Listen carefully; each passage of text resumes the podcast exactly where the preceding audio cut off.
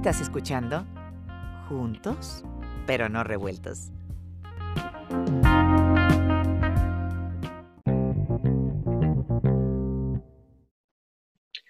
Hola, ¿qué tal amigos? Buenas tardes. El día de hoy tengo el gusto de recibir con nosotros a la senadora mexicana Lili Telles. Lili Telles es una senadora eh, del partido Acción Nacional actualmente, pero además es alguien que tiene una larga y extensa trayectoria como periodista y hoy vamos a platicar con ella y vamos a saber mucho más de Lili Telles. Senadora Lili Telles, bienvenida, un gusto que estés aquí con nosotros. Muchas gracias Juan por invitarme y saludos a tu auditorio. Igualmente, igualmente, senadora, un placer, gracias por estar aquí. Eh, ¿Cómo puedo preguntarte hablando con la periodista Lili Telles, con la famosa periodista Lili Telles, yo diría que también legendaria periodista Lili Telles. ¿Te ha tocado ver cambios? ¿Te ha tocado ver sexenios? ¿Te ha tocado pasar por cosas difíciles? ¿Te ha tocado vivirlas en carne propia? Y, te ha tocado pasar por extremos, eh, Lili.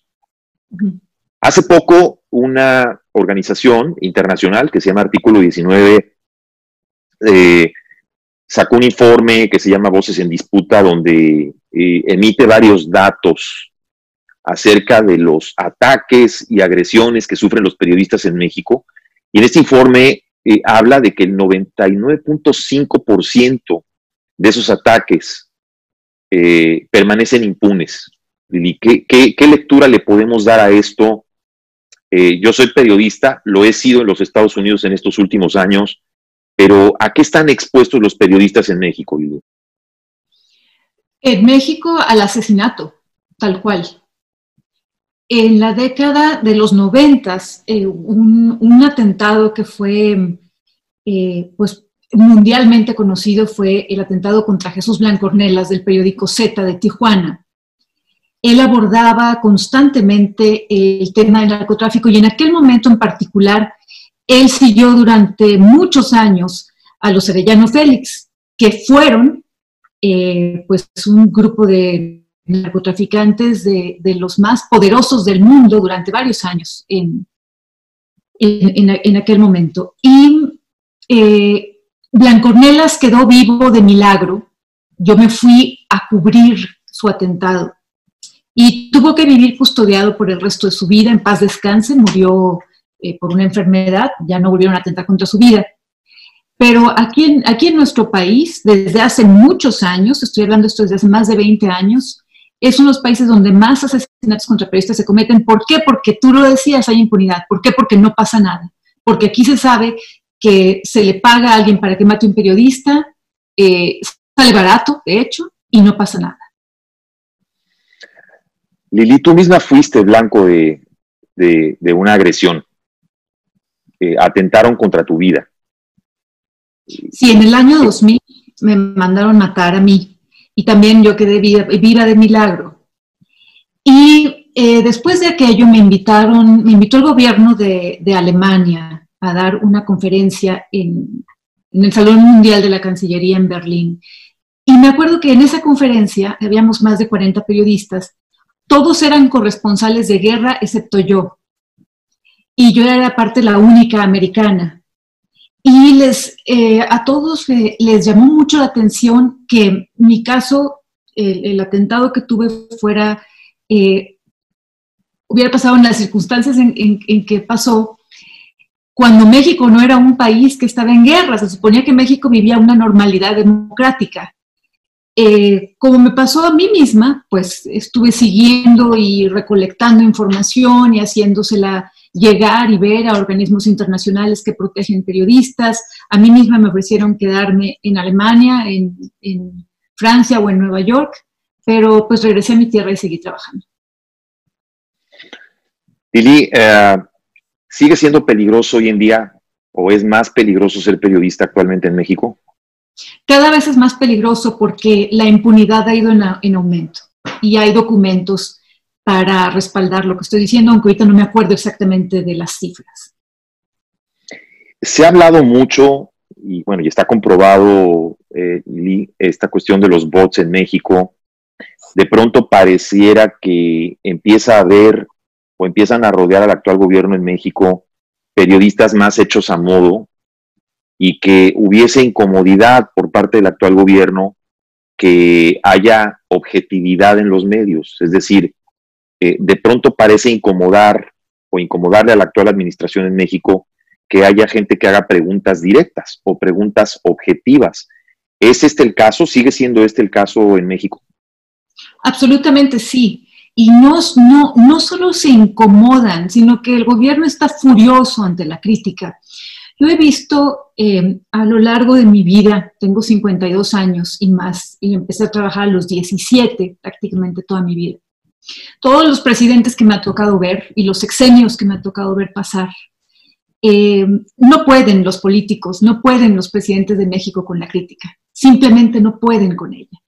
Bueno, eh, debo ser justa. Sí hay un cambio en el sentido de que el presidente López Obrador no pide que corran periodistas. Ese sí es un cambio. Sin embargo, sí hay eh, una gran intolerancia a la crítica y aquí en lugar de mandar correr, periodistas, este gobierno lo que está haciendo es metiendo mucho dinero eh, a los medios de comunicación del Estado y haciendo una enorme propaganda en el sentido literal de la palabra, una enorme propaganda eh, hacia el gobierno. Propaganda como, por ejemplo, lo que acabamos de ver recientemente en una película documental hecha por, por ejemplo, este señor Epigmenio Ibarra, propaganda constante. Esto se empezó a ver venir, digamos, desde que el gobierno aumentó en un cincuenta y tantos por ciento, Lili, el en el presupuesto, eh, la parte de, de, comunicación del gobierno. Pero se veía venir con esta, con esta fuerza, es decir, pareciera que cuando hay una voz que busca hacer una crítica objetiva, de pronto salen 20 que la quieren contrarrestar, con desacreditarla. Pareciera que así está funcionando. Sí, de hecho, eh, este gobierno tiene mucho miedo a los medios.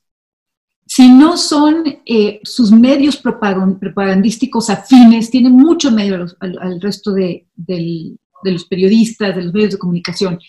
Hubo mucha insistencia, por ponerte un ejemplo, en el sentido de que la población mexicana solamente escuchara al gobierno de la República, al doctor López Gatel, que es el encargado de, de llevar eh, la cuestión de la pandemia en nuestro país. Entonces, era remachar constantemente, no escuchen a nadie, a los ciudadanos, no escuchen a nadie que no sea el gobierno de la República, al más puro estilo de, hace sexenios. Y fueron, eh, a mí me parecía muy peligroso porque las cifras reales de de contagios, de muertos, las estaban dando los periodistas independientes, no los, los, eh, no los periodistas, entre comillas, los propagandistas del gobierno. Eso es peligroso para la ciudadanía. Es cuando más teníamos que decir, de ninguna manera, la ciudadanía no puede quedarse nada más escuchando la versión oficial que viene del mismo gobierno. Por eso han jugado un papel importantísimo los periodistas independientes en esta en esta pandemia. Ahora, el gobierno no les dice independientes, el gobierno no cree que haya periodistas independientes, el gobierno piensa, en el gobierno piensan, voy a hablar en plural, que toda crítica obedece a, a un complot atrás con intenciones de quitarles el poder. No piensan que existe una crítica eh, auténtica.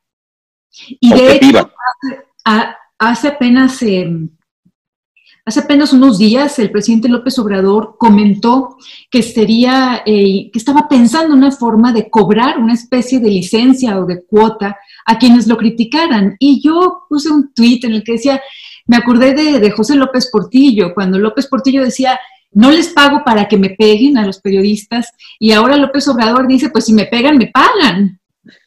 Entonces, eh, en ese sentido, lo único bueno que veo es que el presidente no manda a correr periodistas, como, como ha pasado, pero, pero la respuesta es invalidarlos, hacerles unas campañas de insultos, de desprestigio feroces, los mismos propagandistas del gobierno, para anularlos y que los ciudadanos escuchen solamente la versión del gobierno, la oficial.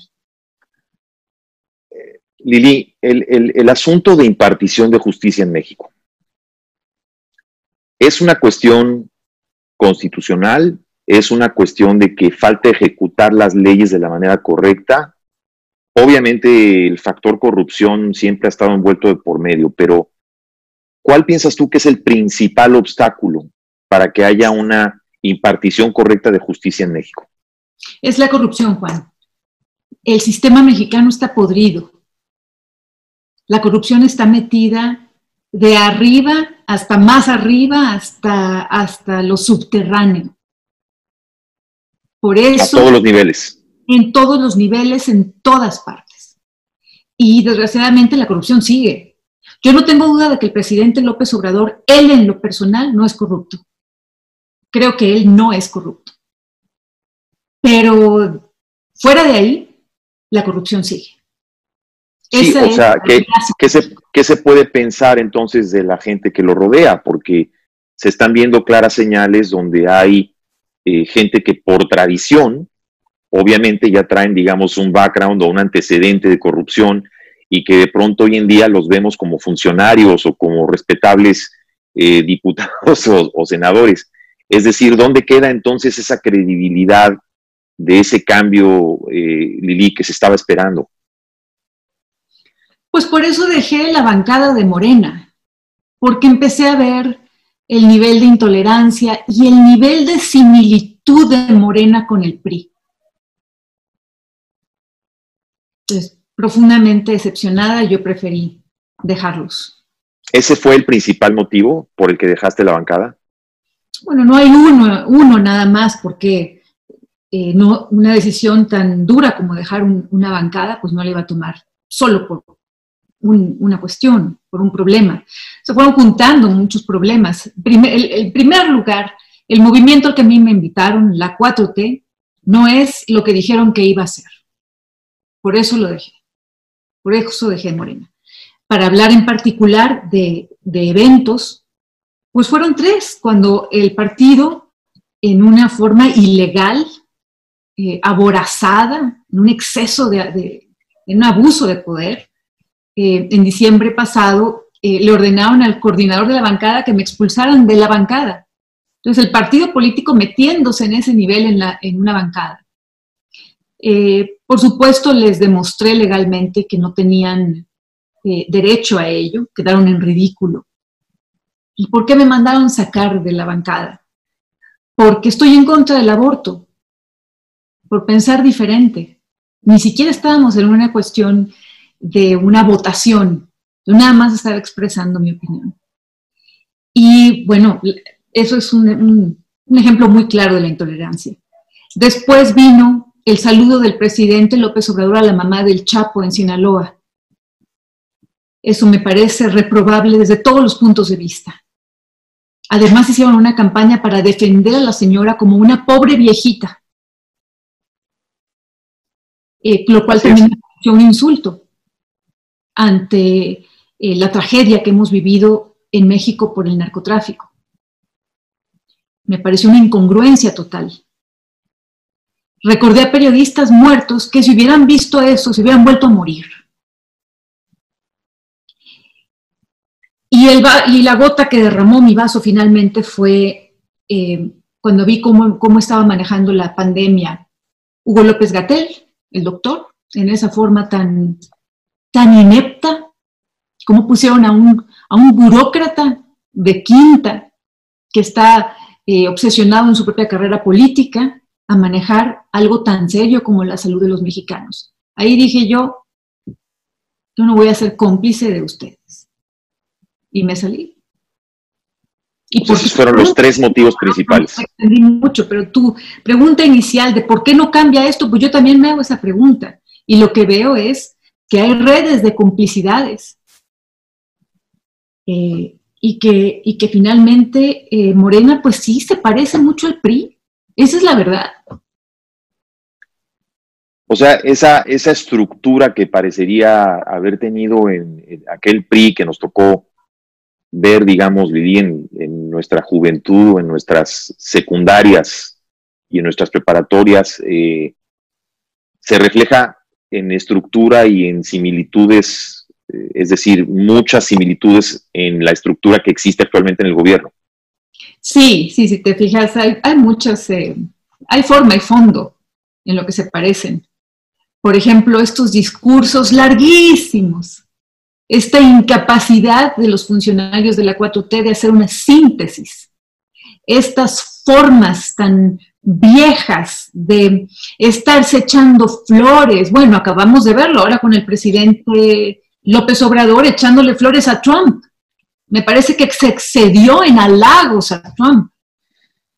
Entonces, eh, aquí sí, esas son formas muy priistas, de un prismo muy viejo, de un prismo autoritario. Mm, no ha cambiado eso, al contrario.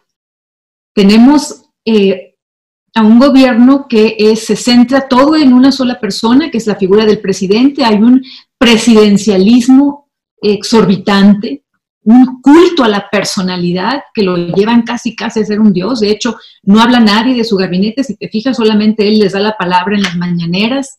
Entonces, un culto a la personalidad que, que pues no le conviene ni al presidente y por ende no le conviene a México. Son formas que yo creí que iban a cambiar. Pero pues una cosa fue en campaña el movimiento amplio, que era una coalición de tres partidos, plural, tan plural que, bueno, pues me invitaron a mí, que no tenía nada que ver con la política, excepto estarla criticando. Mm, y una vez en el poder, el poder se les sube a la cabeza, actúan eh, pues como recién llegados, mareados, y, y pinté mi raya.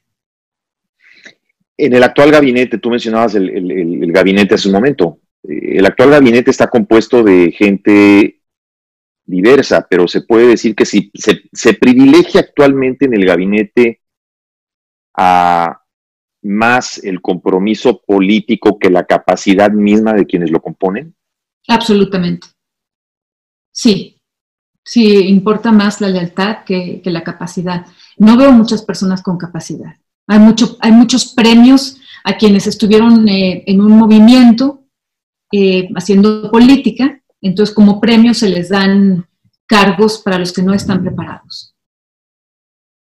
Mencionabas, Lili, la, visita a Donald Trump que cubrimos recientemente, eh, que estuvo llena de protocolo y política porque fue pura política, política y política y protocolo. Es decir, ¿qué se saca de esta visita? Porque no es como contradictorio ver de pronto dos presidentes diametralmente con ideologías opuestas, hablando y echándose flores uno al otro y de pronto pues uno pensaría, bueno, ¿de qué se trata esto? ¿Ya cambió uno y ya cambió el otro? ¿Los dos cambiaron? ¿O solamente es llegar, tomarse la foto? ¿Cuál es la ventaja de esta visita realmente? ¿Quién de los dos presidentes sale mejor librado de esta visita, a tu manera de ver? Fue un intercambio de favores, Juan. Eso es todo. Y fue el, el cobro de favores de Trump al presidente de México. Y el presidente de México aceptó ir a pagar el favor hecho con la cuestión petrolera. Eh, fue muy duro el presidente Trump en exigir el pago eh, en plena campaña, cuando quiere tener otro periodo presidencial, y necesitaba una foto con el presidente de México alabándolo. Y, y el presidente de México lo alabó, y creo que lo alabó en exceso, no era necesario no se habló el elefante blanco, como se dice en Estados Unidos, no blanco, perdón, el elefante en el cuarto, como se dice en Estados Unidos. Así es, así es. Eh, pues ahí estaba, ahí era el muro. Yo, yo había comentado, bueno, si, si hay tan, si la amistad entre los dos presidentes es tan importante, pues que se traduzca en que no se siga siendo el muro.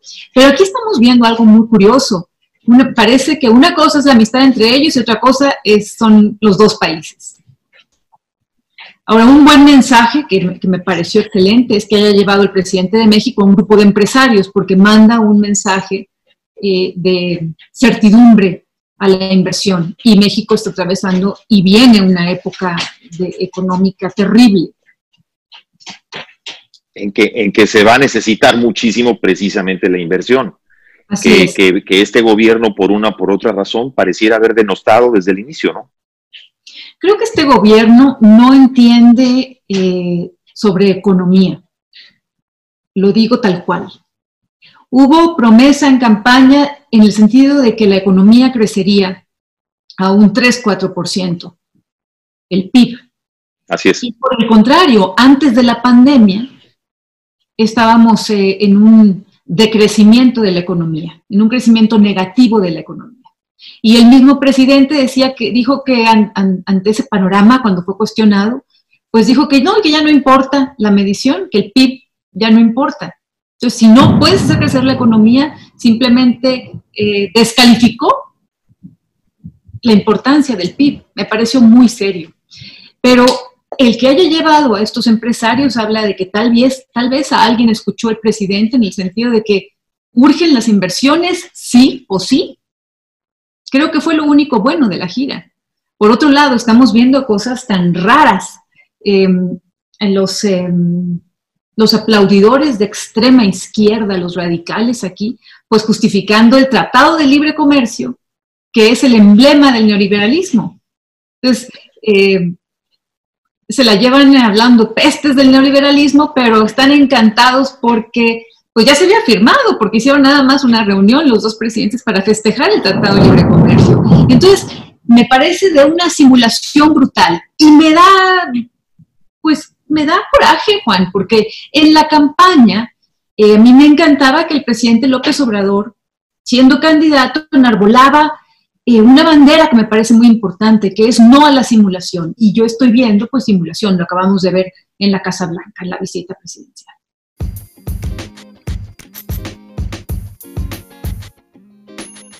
¿Estás escuchando? Juntos, pero no revueltos.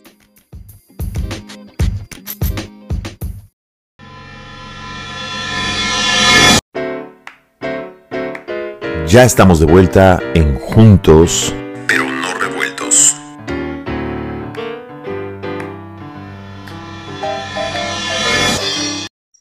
Sobre, sobre esta controversia constitucional que puso la presidenta de la Cámara de Diputados, Laura Rojas, eh, ante, eh, ante el decreto que puso el presidente López Obrador sobre la militarización de la seguridad pública. Y entonces toda esta controversia eh, toma otro tinte porque nos extraña saber que de pronto muchas de las personas claves del actual gobierno se oponían el sexenio pasado a una militarización y hoy de pronto nos encontramos ante un escenario de, militarización que ellos mismos están proponiendo. ¿Qué lectura te da esto y qué se puede esperar de esto?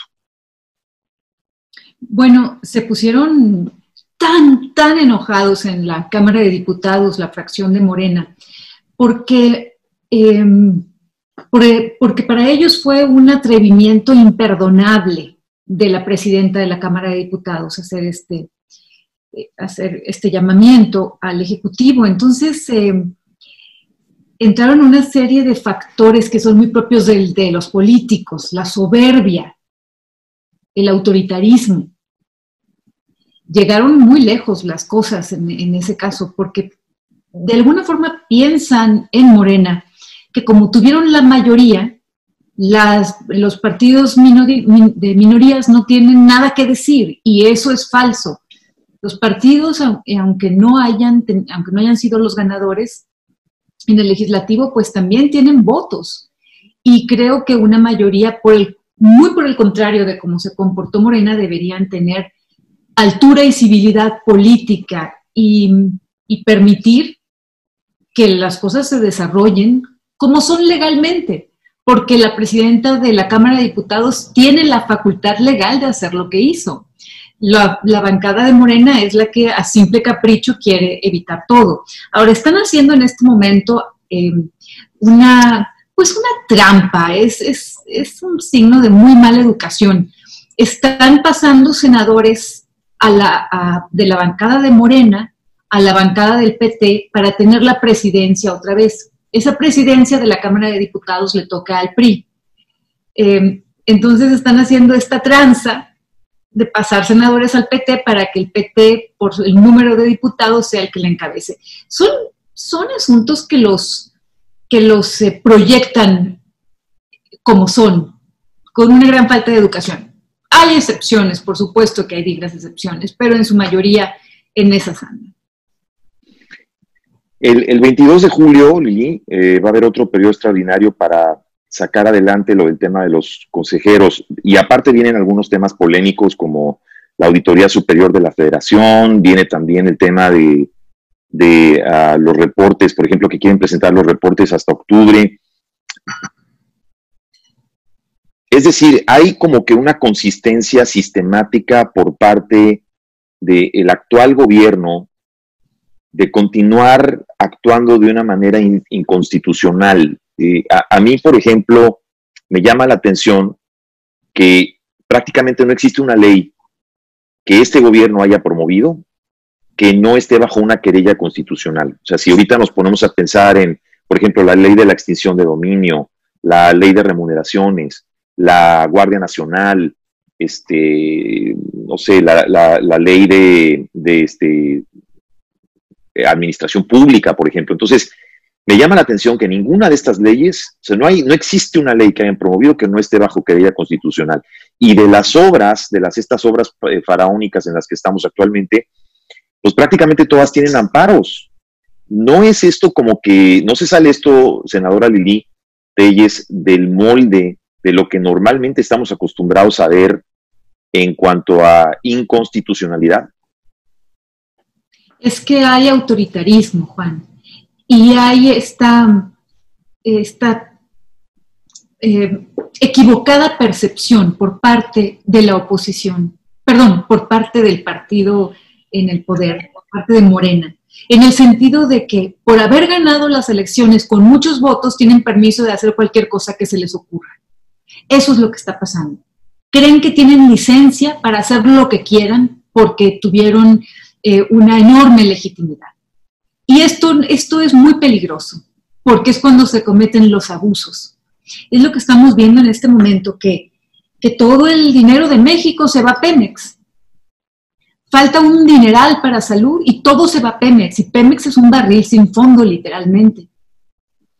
Eh, el presidente habla mucho de los ahorros y los ahorros, pero el dinero es para usarse presume mucho ahorro. Sin embargo, hay mucha gente que se está muriendo porque faltan medicinas, porque falta atención médica. Yo me pregunto, ¿para qué queremos los ahorros si se, si, ahorren en, salud? ¿Para qué quiere alguien tener una cuenta? Por ponerlo en un término individual, ¿para qué quiere alguien tener una cuenta con mucho dinero en un banco? Si no tienes salud, ¿te quieres morir rico? Hay, una, hay una obsesión por ahorrar, pero también, también eh, pasa otra cosa. El gobierno pide y pide y pide más dinero busca de dónde sacar más dinero. Correcto. Y todo se va a, Pemex, a la refinería de dos bocas.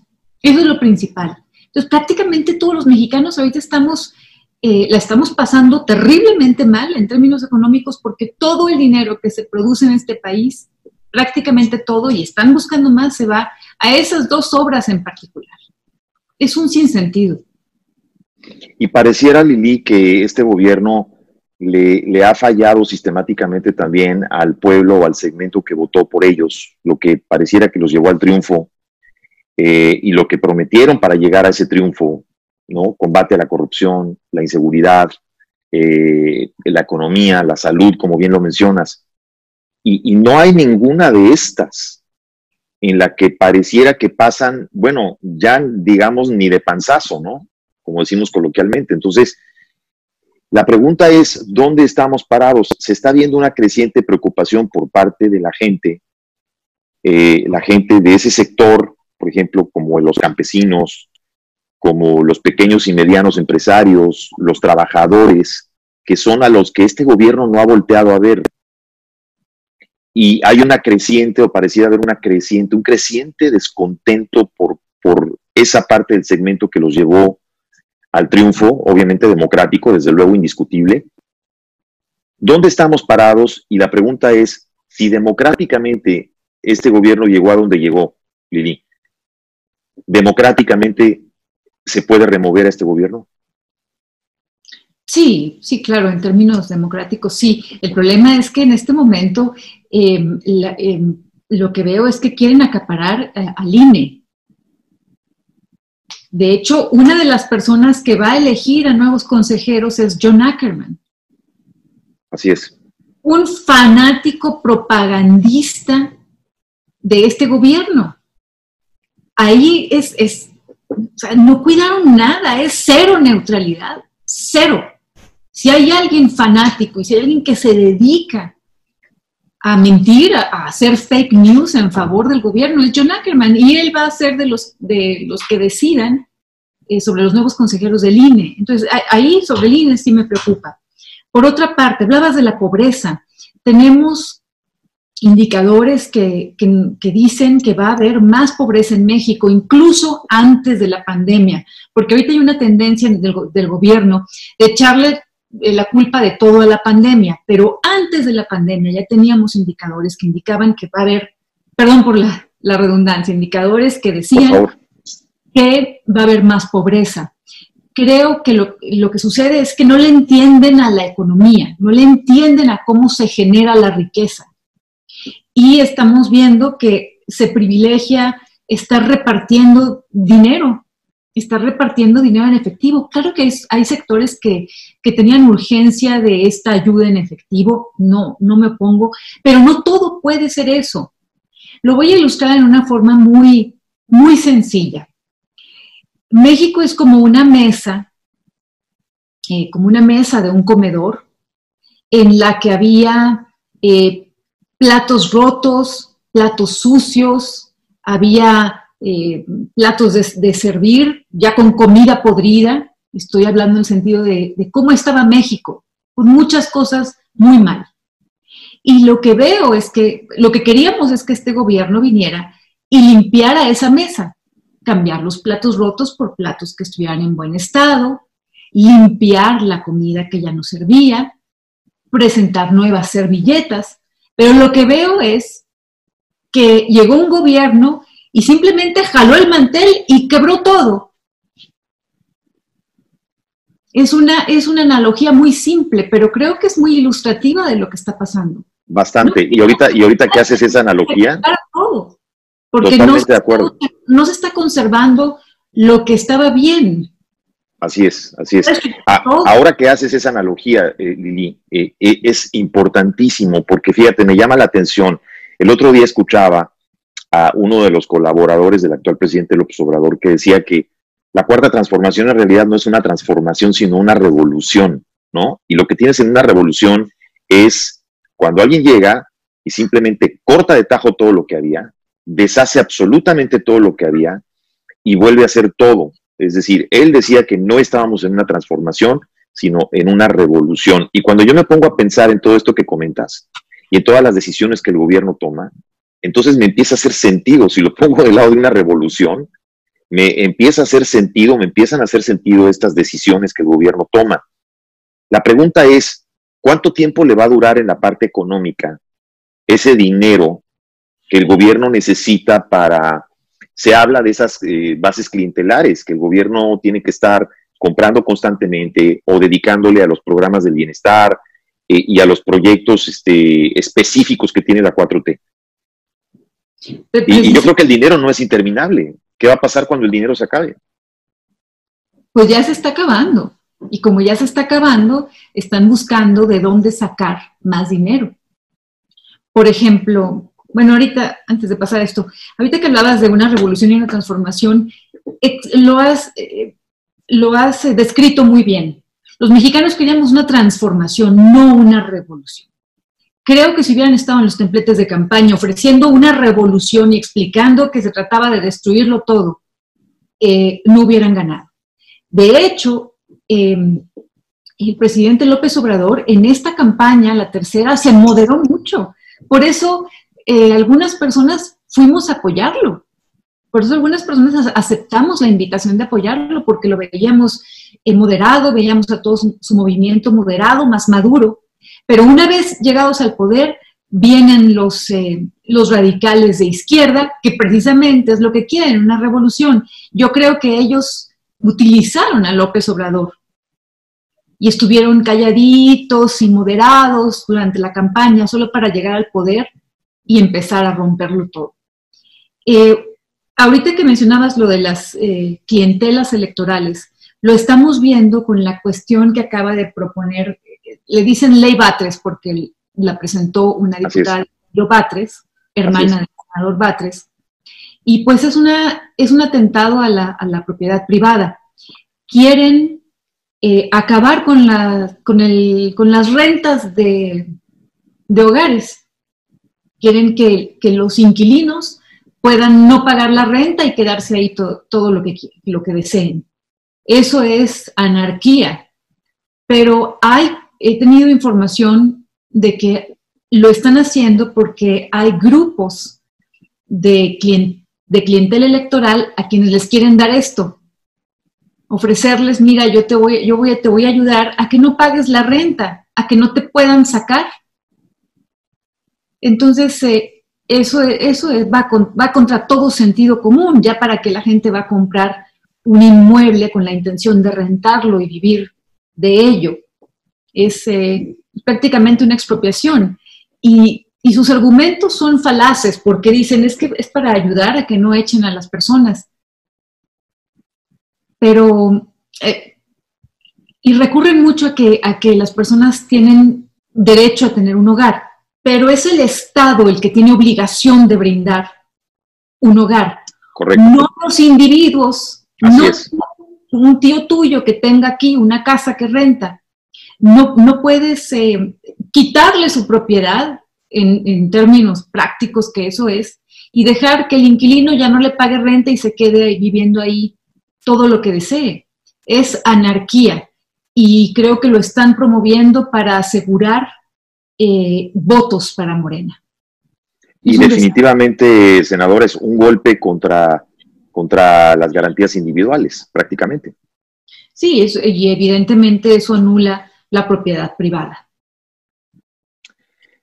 Eh, Lili, dentro de todo este, dentro de toda esta situación y todo lo que hemos tenido oportunidad de hablar, se ha hablado mucho en otro, en otro tema, se ha hablado mucho del manejo de la pandemia.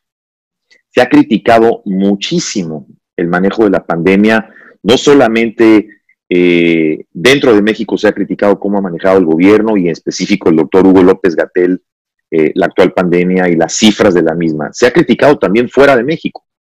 Se ha criticado por organismos internacionales. ¿Cuál es la reacción? ¿Cómo reacciona y cómo lee la oposición esto? Esto que está sucediendo y, y cuál es la realidad que se vive tras bambalinas. ¿Está el actual gobierno manejando las cifras de la pandemia aparte de utilizar la pandemia a su conveniencia como excusa para muchas otras cosas y decisiones que están tomando, ¿se están manipulando las cifras? Sí, sí, por supuesto que se han manipulado. El propio López Gatel un, buen día salió y, dijo que, que, lo que él decía había que multiplicarlo por tres.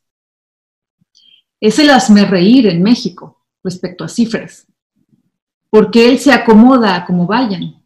Últimamente ya ni siquiera ha presentado la famosa curva. No recuerdo cuántas veces han dicho que ya domaron la pandemia, que México es ejemplo mundial de, manejo de la pandemia.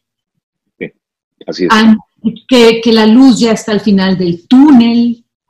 Todo ese tipo de frases victoriosas van acompañadas de cada día eh, de cada día aumentan las cifras de contagios y de muertos y cada día se rompe el nuevo pico. Entonces es una contradicción espantosa, por eso ahora López Gatel ya, ya prácticamente no está sacando números. López Gatel es un tipo que quería los reflectores, pero no quería la responsabilidad. Es el manejo, el, el pésimo manejo arbitrario corrupto y negligente manejo de la pandemia fue la gota que derramó el vaso en mi caso para salirme de la bancada de Morena.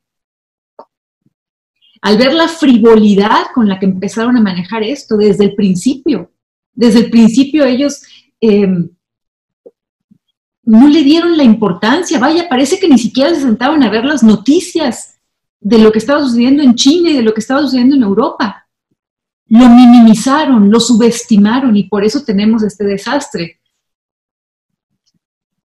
Ayer estábamos platicando con unos senadores, entre, algunos senadores del PAN. Hay cifras en el sentido de que en México es donde más niños se han contagiado. Y no dicen nada. Más niños en el mundo. Estoy, estoy verificando esas cifras, pero hay indicios de ello. Y lo que tenemos es que el presidente sale ha salido constantemente a respaldar a López Gatel y López Gatel em, ha utilizado el tiempo para dar explicaciones sobre cifras, para hablar de la infodemia, que fue el término que sacaron ahora en la pandemia. Porque lo que le duele a López Gatel es que su imagen se vea perjudicada. Y está reprochando a los medios de comunicación, cuando es gracias a los medios de comunicación que los ciudadanos mexicanos sabemos cómo están las cosas. Desde el principio López Gatel y el gobierno mexicano le pidieron a la población que solo le hicieran caso a López Gatel y al gobierno, que solo se atendieran en cuanto a la pandemia las cifras y las recomendaciones que daba el gobierno. Que no viéramos a ninguna otra parte, o sea, solo la versión oficial, la versión del régimen. Afortunadamente los medios de comunicación en México no se quedaron callados, investigaron y nos pusieron al tanto de la realidad, de que las cifras no cuadraban, de que había más contagios y muertos de los que decía el gobierno. Y al gobierno eso no le ha gustado, por eso, por eso, eh, por eso la, la golpean a los medios prácticamente todos los días. Y ahorita es cuando más debemos los ciudadanos atender lo que dicen los medios de comunicación y no la versión oficial. Sí, y tenemos un presidente. Le ha echado la culpa a los medios, le ha echado la culpa al pasado que porque está muy mal el país. Pues eso no es noticia, eso ya lo sabemos, por eso elegimos un nuevo gobierno, porque lo hicieron muy mal los anteriores. Salió, la última fue salir a, echarle la culpa a los gobernadores. Ya no hay a quien echarle la culpa. Y como tiene este, este respaldo del presidente, si tú analizas la expresión de López Gatel, con el último respaldo que le dio el presidente, eh, está eufórico, tiene una sonrisa de como si ya lo hubiera, como si ya se hubiera ganado el cielo. Así es. Además, nos han presentado como víctima a López Gatel, como que él es la víctima porque se le ataca mucho. En primer lugar, no se le ataca, se le está exigiendo que haga bien su trabajo. Y él no es la víctima, Juan. La víctima son los muertos, los familiares de los muertos, los médicos, las enfermeras, los más pobres de los pobres. Esas son las víctimas. Don López Gatel, que porque, que porque recibe muchas críticas en los medios de comunicación, por favor. Nosotros en el PAN, yo estoy eh, viendo, precisamente estamos trabajando en, en, en fincar una denuncia contra López Gatel. No es tan fácil, tiene sus asegúnes y lo están estudiando los abogados constitucionalistas pero yo sí quiero demandarlo, yo sí quiero denunciar a López Gatel por negligencia. La pregunta también que prevalece, Lili, es, o lo que muchos ciudadanos nos preguntamos, es, ¿dónde está el secretario de salud en todo esto? Ah, pues se sienta ahí en las mañaneras y observa. El que, a quien le han dejado todo es a López Gatel. Y es una ofensa para los para los mexicanos. Eh, escuchar. No sé si tú ya lo hayas escuchado. Es una persona absolutamente incapaz de, de, expresar una idea en, una, en síntesis. Sí. Un merolico. Habla y habla y habla y habla y cada noche todo lo acomoda a, a, su conveniencia y todo dice que él ya lo había advertido. Hay videos, Juan, muy serios en donde lo podemos escuchar cómo está subestimando la pandemia. Vaya, las dos cuestiones más importantes, que son el uso de cubrebocas y hacer pruebas, son exactamente las dos cuestiones a las que López Gatel se ha negado. A las pruebas y al uso del cubrebocas. ¿Cuántas vidas se hubieran salvado si él hubiera desde el principio aceptado que el cubrebocas era indispensable? Pero la soberbia, Juan, la soberbia. Es muy delicado. Impresionante.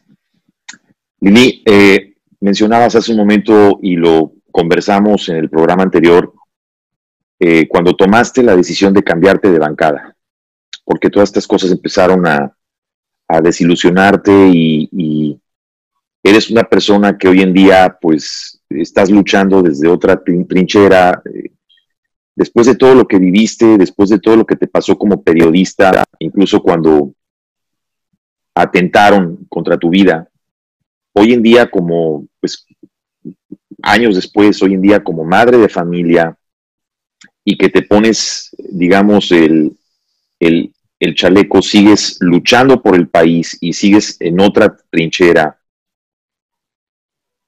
¿Cómo, cómo se vive la vida, Lili, después de lo que te sucedió? ¿Cómo se continúa viviendo y cómo se continúa luchando? Después de mi atentado. Sí. Bueno, pues fue muy complicado. De eso hace 20 años, por eso en este momento pues me ves tranquila, ya hace mucho tiempo, toda una vida, 20 años. Con fe. Fue, fue la, la fuerza de la fe eh, que salía adelante, poco a poco. A las tres semanas de que me mandaron matar, regresé a los noticiarios. Gracias a que el dueño de la televisora, Ricardo Salinas Pliego, me pidió que volviera de inmediato. Me dio unos días para, pues para tomar aire. Eh, y, y, él fue particularmente solidario, pero también muy duro en el sentido de que me pidió que volviera de inmediato y eso me ayudó a levantarme. Como si te cayeras de un caballo y te dicen subes rápido, porque si no ya no hubiera regresado. Me ayudó a levantarme, el seguir trabajando, pero lo más importante es la fe en Dios. Soy una persona muy, muy creyente. Hacía el rosario todos los días. Y poco a poco, la pasé mal, la pasé mal unos años, pero finalmente levanté cabeza. Yo me acuerdo que decía que en aquel tiempo, que decía que no es cierto el, dicho que dice, valga la redundancia, eh, que lo que no mata fortalece. Yo sentía que había quedado muy débil, evidentemente me habían quebrado internamente porque que te, que te disparen a matar, pues afecta. Sin embargo, después de varios años, eh, me di cuenta que es lo más cierto, lo que no mata fortalece. Terminé fortalecida. Internamente terminé fortalecida, pero, pero fue, un, fue un camino cuesta arriba. Ahora, quienes me mandaron matar evidentemente me sacaron de la jugada por mucho tiempo, que esa era la intención, callarme. Y me callé. Me quedé este, un año solo en noticiarios sin hacer reportajes y no volví a tocar aquel tema. En eso ganaron. Pero bueno, yo estoy de pie y, pienso escribir un libro sobre, sobre ello. Porque, porque es hora, 20 años, que siguen la impunidad. 20 años no sé, no, no investigaron, no sé quién fue. Y yo quiero saber quién fue. Y eso te motiva también para seguir luchando actualmente desde donde estás, Lili. Eso y obviamente otras cosas más. ¿Cómo te sientes ahora? Ahora que te sientes fortalecida, ¿cómo te sientes en la trinchera desde la que estás luchando actualmente?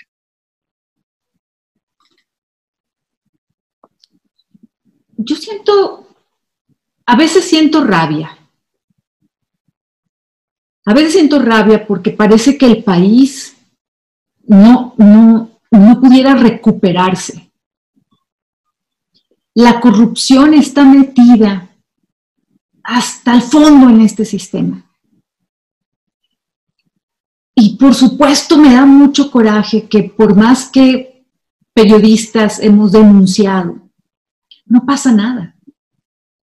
Y ahora que se le dio la oportunidad al presidente Andrés Manuel López Obrador, pues vemos que mucho de su equipo en realidad son, son más de lo mismo. Te voy a comentar, Juan, cómo le dicen a este gobierno. Le dicen que es el gobierno del doctor Simi, porque es lo mismo pero más barato. Entonces, como mexicana, como ciudadana, afortunadamente no, no, afortunadamente tengo una carrera limpia y puedo hablar y me puedo expresar y puedo señalar y denunciar. Y ahora en el Senado con mayor razón.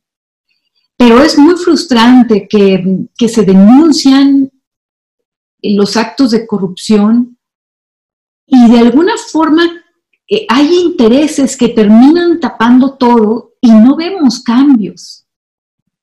Pero bueno, pues hay, hay que seguirle. Ahorita, mi, ahorita hay una campaña en mi contra de la cual no me quejo, me la esperaba, porque dejé la bancada de Morena y me pasé la del PAN. Pero por supuesto que si, que si veo que están haciendo mal las cosas y que son perjudiciales para el país, tengo que, tenía que dejar esa bancada. Estuve un tiempo sin bancada, casi dos meses, y me pasé a la bancada de la oposición, precisamente porque, tengo el, porque yo di mi palabra en la campaña. Di mi palabra de que iba a hacer las cosas bien. Tengo la fortuna de no estar interesada en la gubernatura del estado de Sonora, porque con, con esa zanahoria de te voy a dar la candidatura para la gubernatura es como controlan a los senadores, a los políticos. A mí no me interesa. Yo más quiero hacer bien mi trabajo, por eso tengo esta libertad. Y el tiempo, el tiempo pone las cosas en su lugar. A mis 52 años, que ya son bastantes, he podido constatarlo. Y apuesto a, la que, a que la verdad se impone, pero hay que ayudar. Y voy a seguir peleando, voy a seguir peleando. Ahora ahora ante lo que me parece que fue un engaño de esta izquierda radical, un engaño que se disfrazaron de prudencia y de madurez en la campaña, solo para llegar al poder y dar estos manotazos en la mesa y romperlo todo. Creo que eso nos debe inspirar a todos los mexicanos, a obligar a los políticos a que hagan las cosas bien.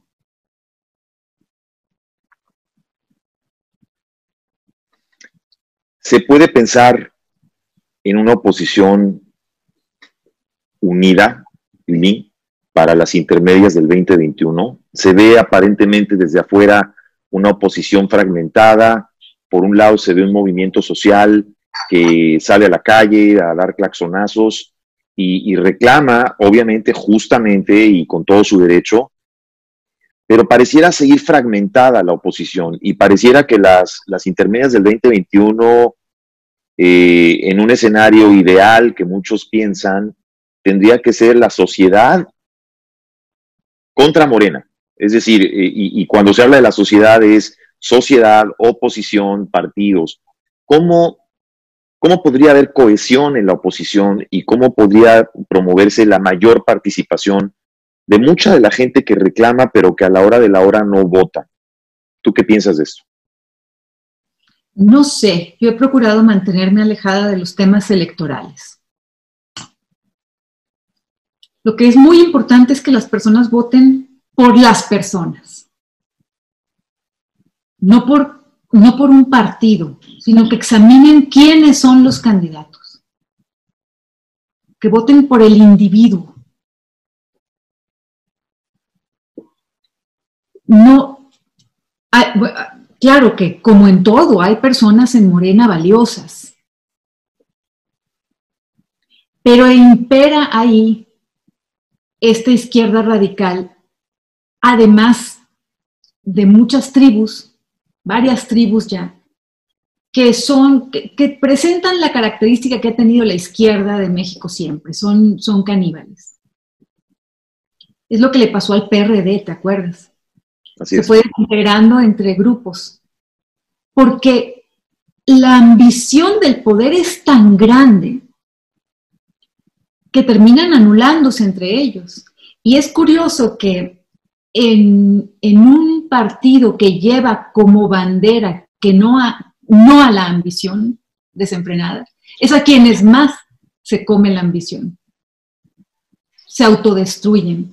En este momento hay una serie de irregularidades y de pleitos por la dirigencia del partido. ¿Por qué? Pues porque van a ver el, reparto de candidaturas. ¿Por qué? Por poder, porque es lo que quieren, poder. El movimiento que mencionas de Frena no lo conozco. Me parece que quien es el vocero o el líder de ese movimiento, me parece que a veces, eh, a veces lo veo un, tanto exagerado, porque finalmente hay que respetar la democracia. El presidente López Obrador ganó y yo creo que debe terminar su sexenio, es una democracia.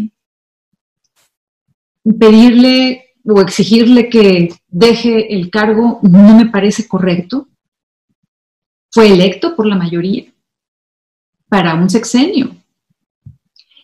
Y de lo otro que menciona sobre la oposición que se una, se me hace difícil. Mira, en el propio Senado, el bloque opositor de pronto se, se quiebra porque algún miembro falla. ¿Por qué? Pues no puedo más que imaginar que hay favores, que se intercambian favores, que no puedo más que imaginar que finalmente terminan prevaleciendo los intereses personales por encima de los intereses de la población que fuimos electos para servir.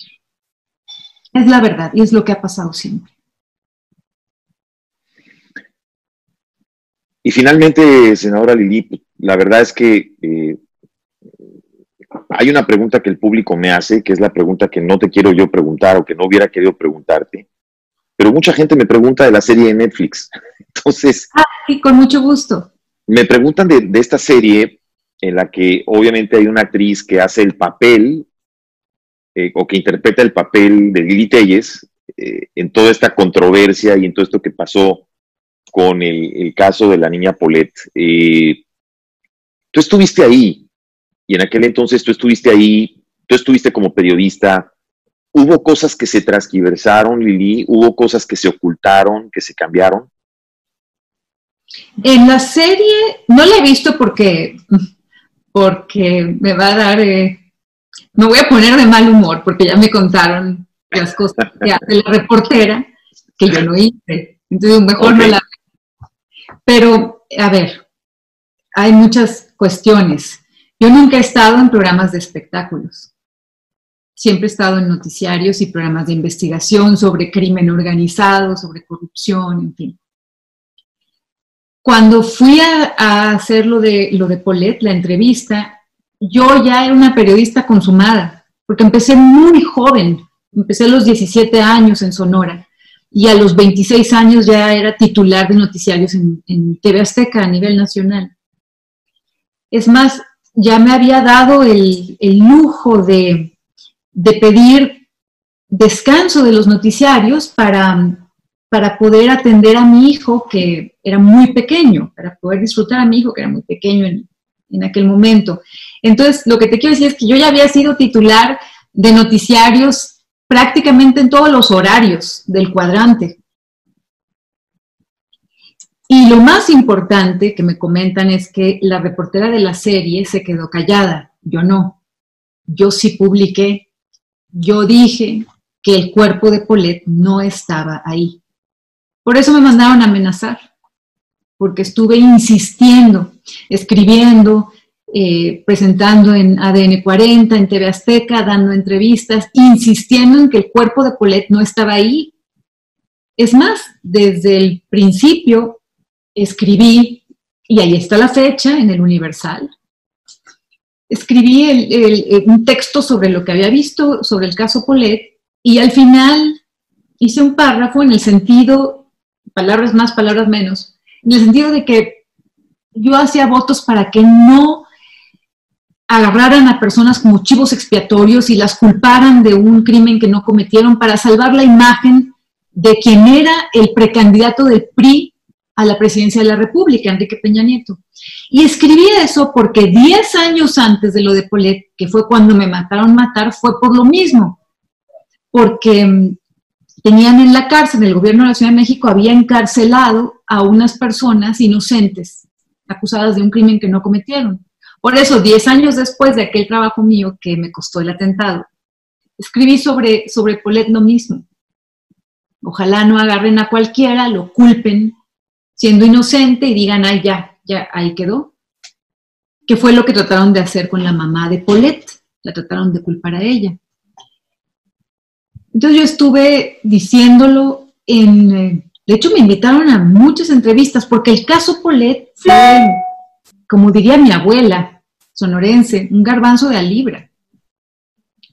Fue muy peculiar y en aquel momento acaparó la atención nacional.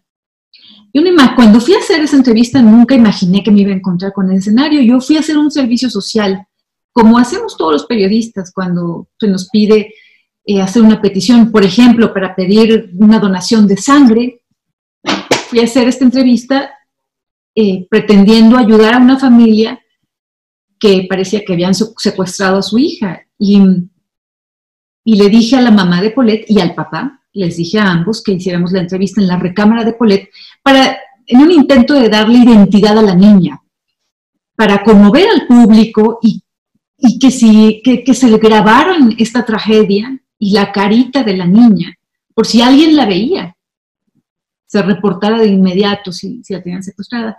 Era para ello que fui a hacer la entrevista. Sin embargo, ya que me hace el recuento su mamá de cómo fue todo, eh, pues me pareció que el caso era, que no era un caso común de un secuestro.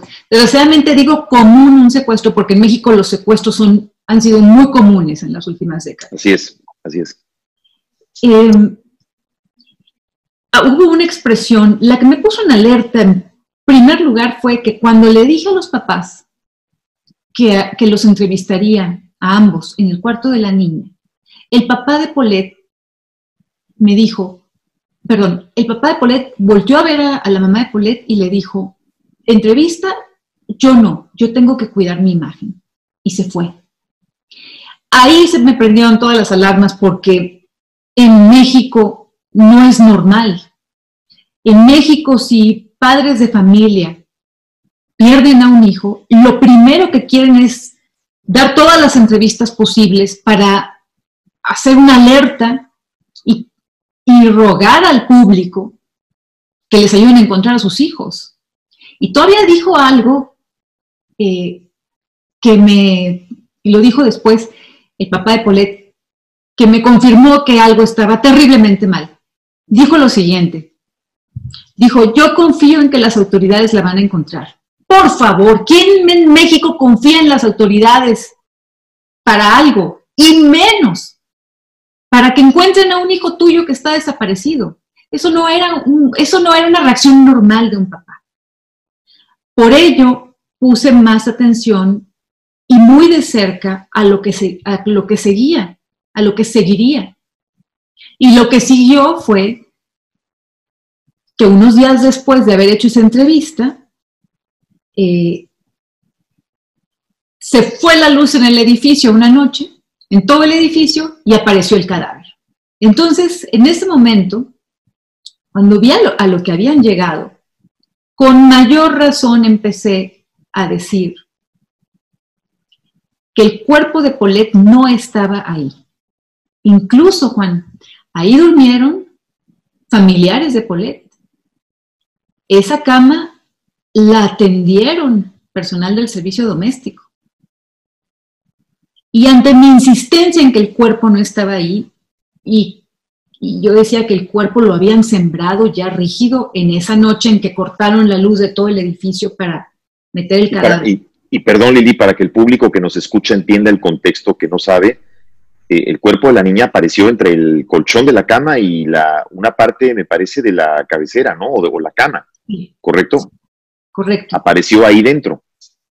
Ahí apareció. Correcto. Eh, según el análisis, según los peritos, para el día en que yo estuve haciendo la entrevista, la niña debería, debió haber tenido como cinco días muerta. En una habitación pequeña, estuve encerrada con el camarógrafo, con la mamá de Paulette, más de una hora. No olía a nada, a nada extraño, mucho menos a un cadáver, que es una para quienes hemos... Sí, sí, es, bastante notorio. Sí. sobre todo en un lugar cerrado. Y, cuando empecé a, a, insistir públicamente en que el cuerpo no estaba ahí, que lo habían sembrado, entrevista tras entrevista, textos, en fin, radio, televisión y prensa. Entonces fue que me, me amenazaron, me mandaron un mensaje en el sentido de que ya no tocara el caso político. Pero tú decidiste eh, decirlo, tú tenías control editorial sobre lo que tú decías. Eh, ¿En algún momento te trataron de censurar o te dijeron, no, mejor no te metas en broncas, no publiques esto? No, al contrario. El dueño de la televisora, Ricardo Salinas Pliego, me felicitó por presentar ese caso que, que evidentemente era un ejemplo de lo podrido que está el sistema. Un ejemplo de la impunidad, de la corrupción. Él me felicitó. Y yo, por supuesto que no estaba buscando ningún programa porque ya los había tenido, no solo noticiarios, sino programas de investigación siendo titular. Entonces, no, no, en, ese sentido, pues, pues no, no sé por qué Netflix se lo llevó así ese personaje. Imagino que no le pusieron mi nombre porque me han comentado que los demás personajes tienen sus nombres reales. Imagino que a la eso, eso, supe yo. No le ponen mi nombre porque evidentemente ese personaje no, no hizo lo que yo hice, excepto la entrevista. Correcto. Para, para, prueba, pues están las grabaciones, mis textos, ahí están, ahí, están las fechas. Sí, y, hay videos incluso en, YouTube sobre eso, Lili. Eh, pues no, no queremos, eh, la verdad, eh, agarrarte más tiempo porque ya sabemos que siempre estás ocupada, siempre estás corriendo y, siempre tienes cosas importantes que hacer. Algo que te gustaría, por favor, agregar antes de despedirnos y dónde te puede seguir la gente, por favor. Fíjate, Juan, que yo no, yo no corro, no soy hiperactiva, soy una persona muy tranquila. Eh, y mi agenda procuro llevármela en una forma muy centrada dándome los tiempos para poder reflexionar y hacer las cosas con calma. Eh, estoy muy contenta que me hayas invitado a platicar contigo. Es importante hablar estas cosas. Me pueden, me pueden seguir en Facebook, Lili Telles, tal cual. Y en Twitter, Instagram casi no lo uso. Voy a empezar a usarlo, pero me pueden seguir ahí. Y si tú me sigues invitando voy a seguir tomándome el café así en la tarde. Pues, yo, yo, yo te voy a seguir invitando, conste, ya tú lo mencionaste, no, yo te voy a seguir invitando porque me encantó platicar contigo. Eh, antes de despedirnos, te quiero decir algo. Tú mencionaste que tenías 52 y que eran bastantes. Yo también tengo 52. Pero y una vez. no, hombre, yo creo que yo creo que tú te ves mejor. Pero mira, una vez un muy buen amigo, a quien quise mucho, que ya falleció, me dijo, me dice, mira, los 50 nunca son bastantes, pero sí son suficientes. Gracias. Eh, para, para, trabajar. Sí, la verdad que sí. Y, yo te quiero felicitar porque, pues a través de los años, como te lo dije, has, has luchado, has estado en diferentes trincheras, en diferentes frentes.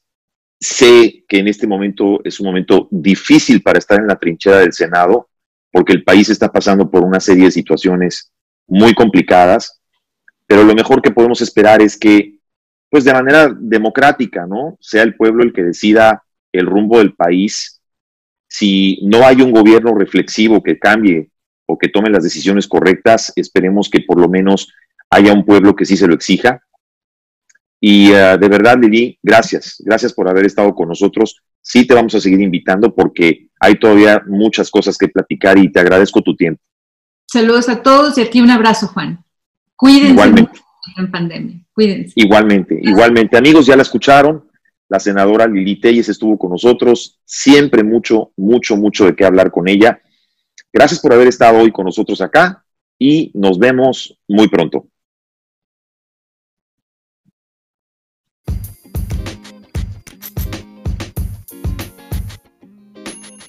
Estás escuchando Juntos, pero no revueltos.